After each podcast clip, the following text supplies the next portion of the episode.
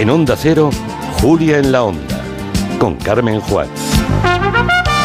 Son las 4 de la tarde y 11 minutos, es segunda hora de este viernes, que es 5 de enero, es eh, Noche de Reyes, es el primer eh, viernes laborable del año 2024 es el primer viernes de este año que viene Ferran Monegal. Buenas tardes, señor Monegal. ¿Qué tal? Feliz año. Que después vendrá Francisco Vaquero, que nos va a hacer su carta de los Reyes Magos en la publicidad. Y de paso hablaremos también de campañas y creatividad y todas estas cosas que nos gusta hablar con nuestro hombre anuncio.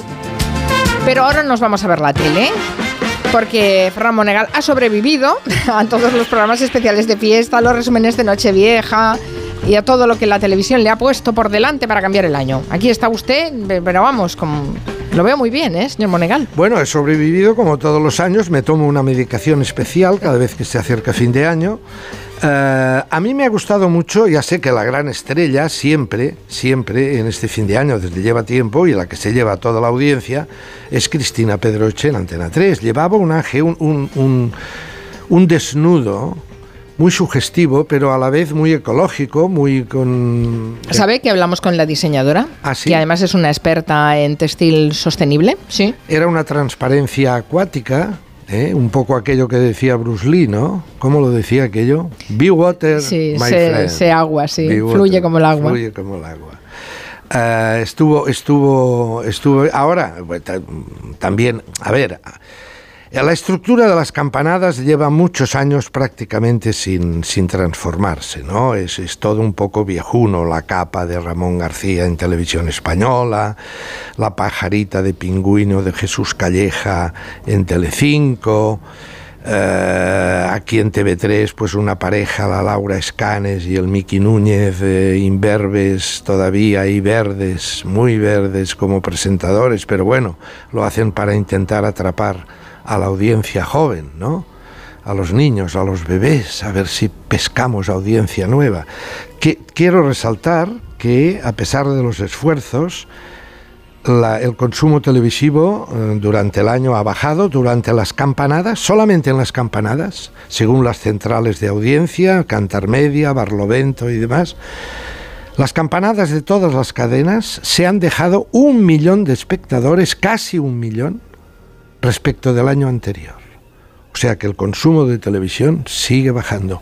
Poquito, pero sigue. La, curva, la curva no es curva, es una recta hacia abajo, suave, pero bajando siempre. ¿no? A mí lo que me, me ha gustado, a mí el puntazo, el campanazo, el desnudo que me, me ha gustado es el de Lola Herrera al final del telediario de televisión española de las 9 de la noche del día 31 de diciembre. Lola Herrera no le hizo falta desnudarse, solo con su mirada profunda, desnuda, triste, miraba el año 2023 y nos lo contaba. Dice el 2023, yo soy el 2023. Soy 2023, un año que empezó con una guerra que no ha terminado y que termina con otra que acaba de empezar. Terror con terror se responde. ¿Dónde están los niños que tuvieron que abandonar su país? ¿Dónde está aquel chico que apenas se sostenía en pie mientras cruzaba la frontera? El mundo se derrumba y nadie se pone de acuerdo. Siguen llegando miles de seres humanos a islas, a puertos, a los que solo les recibe la incertidumbre. Eso a los que llegan. Nunca, nunca sabremos los que se quedan en el camino. Fue un mensaje que es un guion de Carlos del Amor. Mm. Ya hace varios años que se, que se está haciendo y, lo hace y, realmente nos pone ante el espejo de una realidad que está ahí, sí. La mirada de Lola Herrera era triste, pero quiso acabar con un punto de esperanza. ¿El mundo será igualitario o no será? Y cuando lo sea, dejarán de matarnos, de asesinarnos, el mundo igualitario. Quiero creerla y no puedo. Pero ha estado bien este apunte. Ha sido un buen, un buen, un buen momento de televisión española. Y eso, magnífica Lola Herrera. Uno de los protagonistas de este fin de año en los programas de humor, por ejemplo, ha sido Puigdemont. Sí, apareció en el programa de José Mota, ¿no? En el programa de José Mota, en el programa Polonia aquí de, de humor de TV3. José Mota, José Mota es curioso, hizo un... A ver, eh, tiene mérito que hiciera un fin de año tradicional, este, este, este, este programa que hace todos los 31 de diciembre de humor, tres cuartos de hora, una hora de duración. Eh, y este año contó Mota en el programa Mañaneros de Televisión Española, contó antes que eh, él tenía preparado el programa para hacer todo un programa de humor sobre inteligencia artificial. Y de repente tuvo un rapto de imaginación y de sensatez y dijo, no puede ser, esto no atrapará a la audiencia, hay que hacer la verdad de lo que ha pasado, que es la crispación política. Entonces cambió en los cinco últimos días antes de la grabación, cambió todo el guion y nos hizo el programa sobre los políticos. Hay un momento muy divertido en donde nos retrata varios políticos, hay un momento en que llegan al castillo de Waterloo, en la Nueva Transilvania, que ahora Mota mmm, dice que está situada en Bélgica, y allí eh, se trata del castillo del conde Dráculdemont. y llegan Pedro Sánchez y... ¿Núñez Feijóo? No, y, Ah. y Yolanda Díaz. Ah, Yolanda Díaz.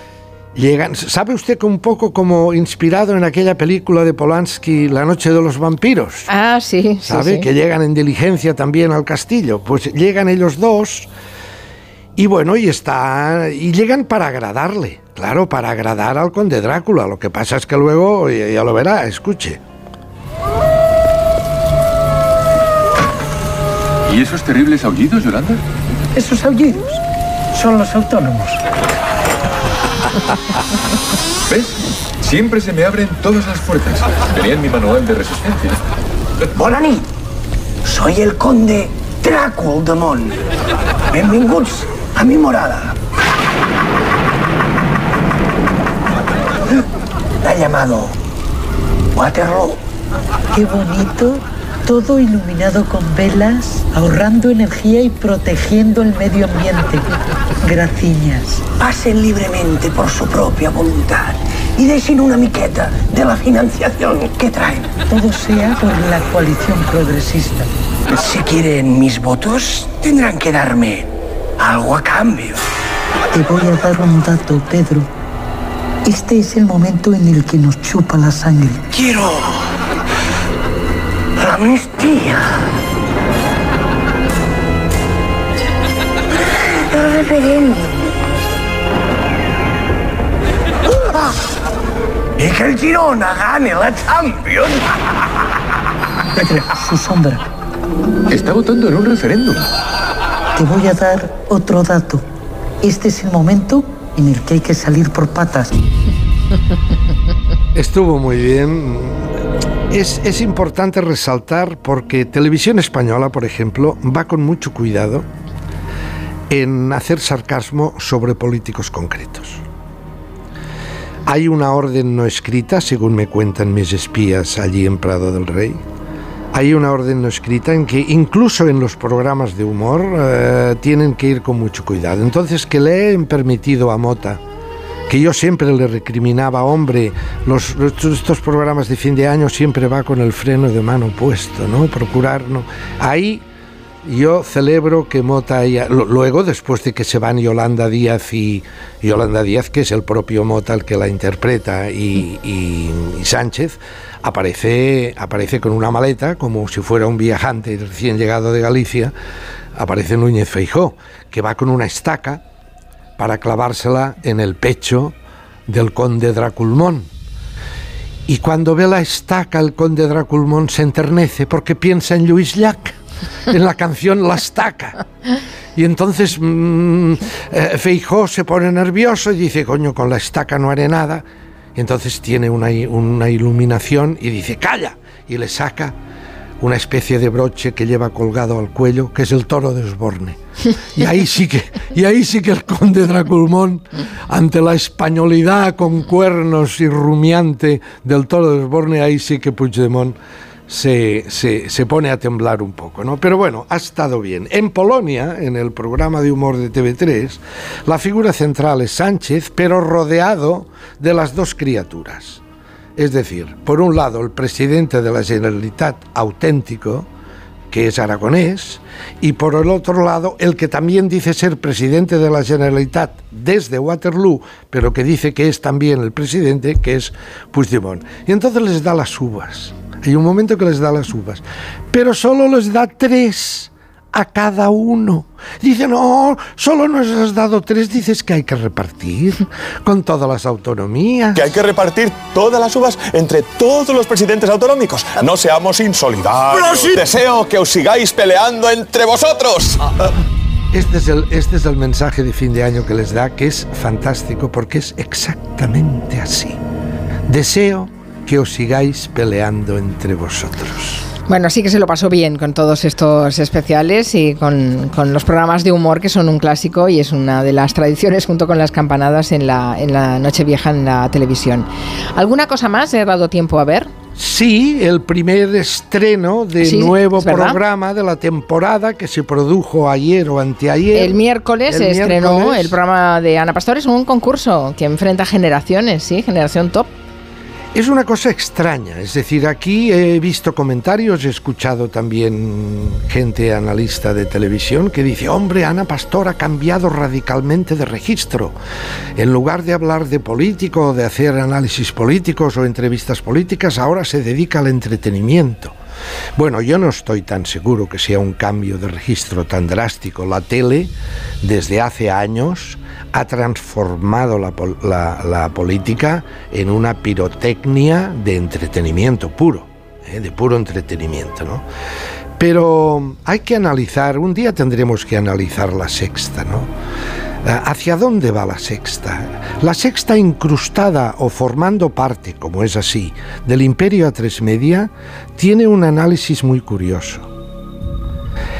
Eh, las dos cadenas del Imperio A3, las dos grandes cadenas del Imperio A3 Medio, la primera, el buque insignia, Antena 3, y la sexta, eh, tienen que tener un equilibrio muy especial. Yo he llegado a pensar que hay un momento que los propios directivos, el Consejo Directivo de A3 Media, yo creo que no le interesa mucho que suba mucho ante, eh, la sexta. No sea que esta subida signifique que le resta le resta espectadores a Antena 3. Le decía que es un equilibrio. Entonces Ana Pastor sus programas el objetivo no- eran interesantes, pero no tuvieron un gran reflejo en las audiencias y ahora abraza abraza el entretenimiento. Un concurso con unas criaturas de tres generaciones distintas, unos que los llaman yeyes, que son los más, digamos, los más veteranos, otros que son medio veteranos y otros que son que son más imberbes, más de, de los años 90 y 2000, nacidos en los 90 y en los 2000, les hacen una serie de preguntas, todas muy light, ¿verdad? Preguntas de actualidad. Sí, de actual, más que de actualidad, de eso que llaman la cultureta televisiva. Sí, la, la cultureta general televisiva. La cultureta Trans- transgeneracional, sí. a mí me ha gustado una pregunta concreta, que es cuando Ana Pastor les pone aquella entrevista que le hicieron a José María Aznar en el año 1996, aquel año, aquel año del Pacto del Majestic. Y aquella entrevista en la que decía que amaba profundamente la lengua catalana. Claro, acababa de firmar el pacto del Majestic con Pujol. Y entonces todo era amor. Y entonces Ana Pastor les dice, a ver si sabéis, les pone el trozo, pero lo corta en un momento dado.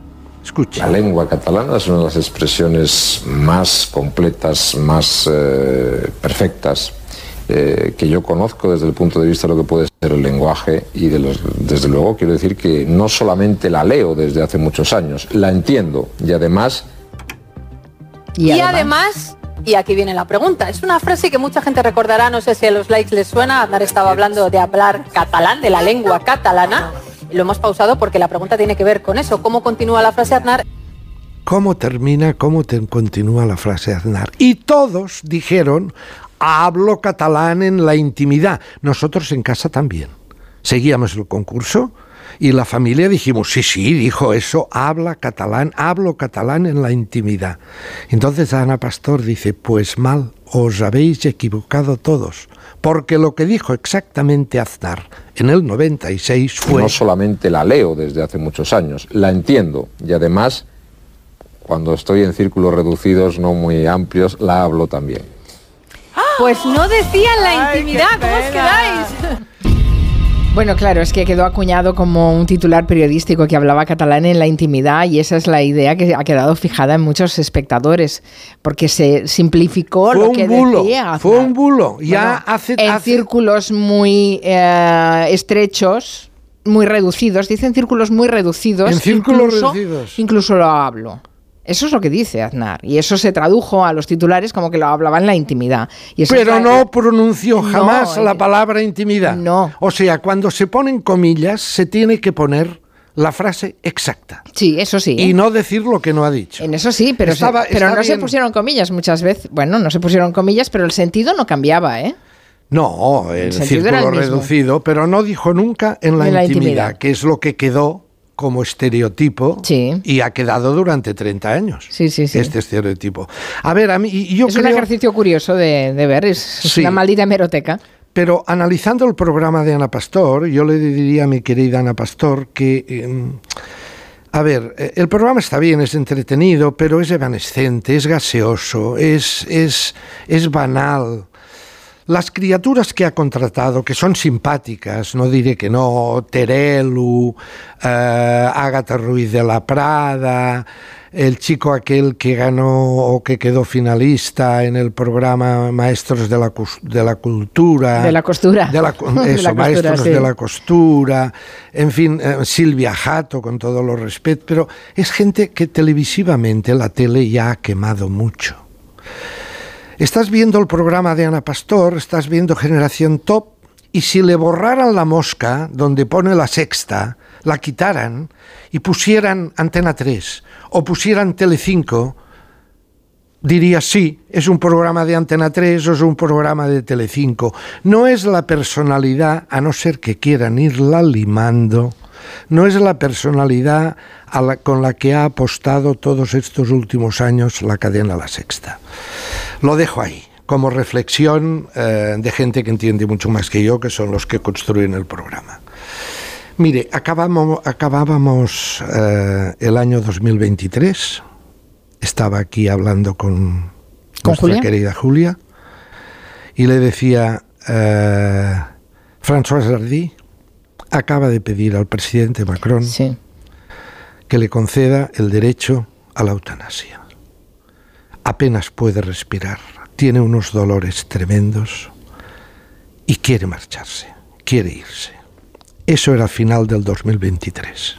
Empezamos del 2024. Si hoy lee los periódicos, concretamente el periódico, el periódico de Cataluña, el periódico de Madrid, el del grupo Moll, si lee el periódico, verá el titular, Alain Delon pide, no, no, él no pide, él, él dice que mm, mm, va a ejercer su derecho a la eutanasia, porque Alain Delon no vive en Francia, vive en Suiza. Y en Suiza el derecho a la eutanasia está reconocido. Sí.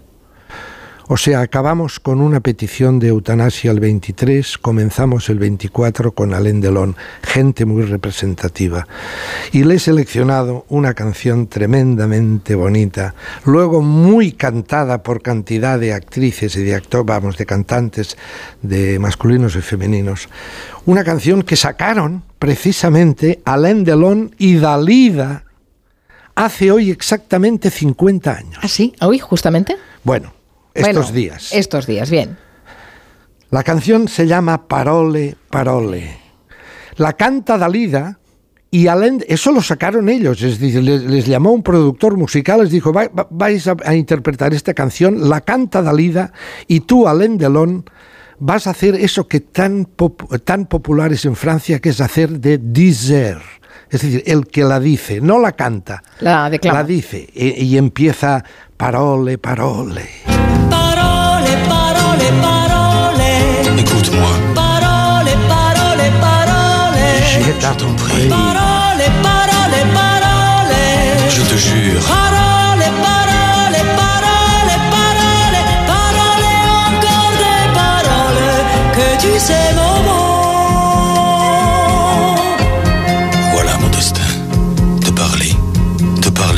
première fois. Encore des mots, toujours des mots, les mêmes mots. Qué gran canción, señora Juan. Sí, Dalida y Alain Delon, una cantando y el otro diciendo, haciendo dándole la contra. Tuvo un éxito bárbaro. Luego esta canción la, la pasó a formar parte del repertorio de cantidad de actores y de, cantidad de cantantes. A Mina la, la- Mina, la recuerdo Mina, mucho cantando Mina Parole. Parole, sí. Pero el inicio, la primera, fueron Dalida y Alain Delon.